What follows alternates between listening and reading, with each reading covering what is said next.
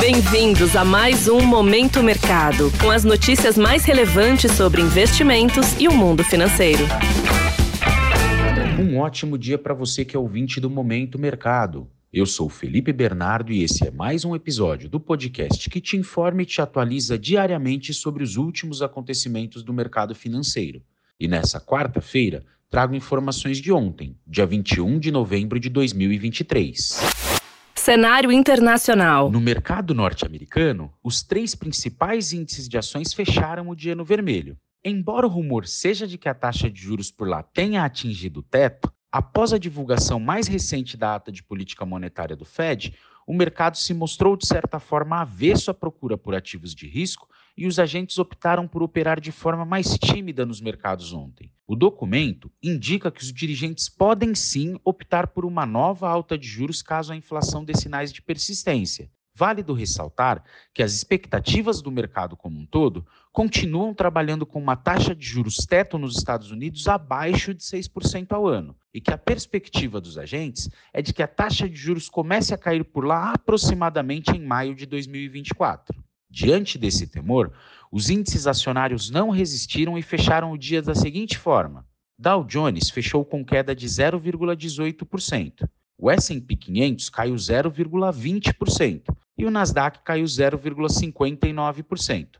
No mercado de juros, ainda repercutindo a ata do Fed, o retorno dos Treasuries, que você, ouvinte do momento mercado, sabe que são os títulos públicos americanos, fecharam o dia sem um direcionamento único. Vimos os vencimentos mais curtos fechando o dia perto da estabilidade e os vencimentos mais longos apresentando queda se comparado com os juros praticados no fechamento anterior. No mercado de câmbio, o índice DXY, que mede o dólar ante uma cesta de moedas fortes, fechou o dia com valorização de 0,14%.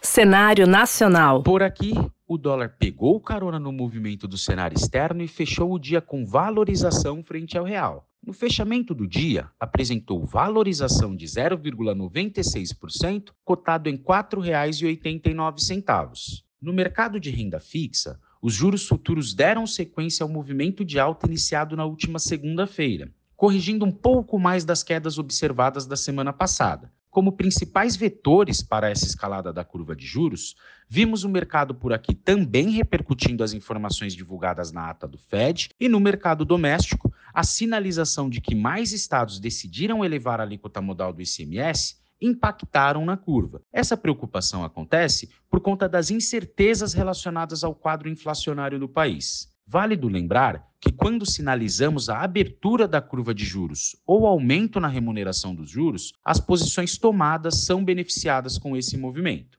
Na renda variável, após quatro dias de alta consecutiva, o principal índice de ações brasileiro fechou o dia no vermelho, com os investidores optando por colocar parte dos lucros no bolso e de olho no cenário externo, que teve um dia de aversão na busca por ativos de risco. Diante disso, o Ibovespa fechou o dia com leve desvalorização de 0,26%, com a pontuação pouco acima dos 125.600 pontos.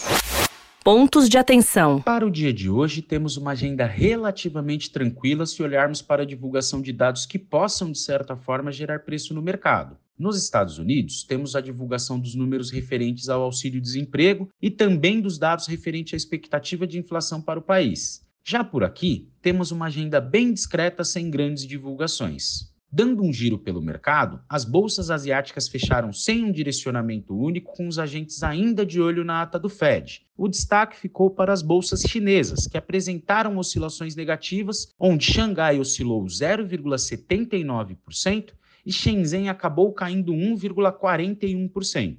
Na Europa, o dia começou favorável com as principais bolsas apresentando majoritariamente oscilações positivas, mas de olho na divulgação do orçamento britânico enquanto nos Estados Unidos, os futuros de Nova York operam sem um direcionamento único no último dia da semana com pregão completo por lá. Eles já estão de olho no feriado de ação de graças que acontecerá amanhã, no qual não teremos pregão e na sexta-feira o horário de funcionamento será reduzido. Com essas informações, vou ficando por aqui e agradeço a sua audiência. Desejo um bom dia e excelentes negócios. Valeu! Você ouviu Momento Mercado com o Bradesco. Sua atualização diária sobre cenário e investimentos.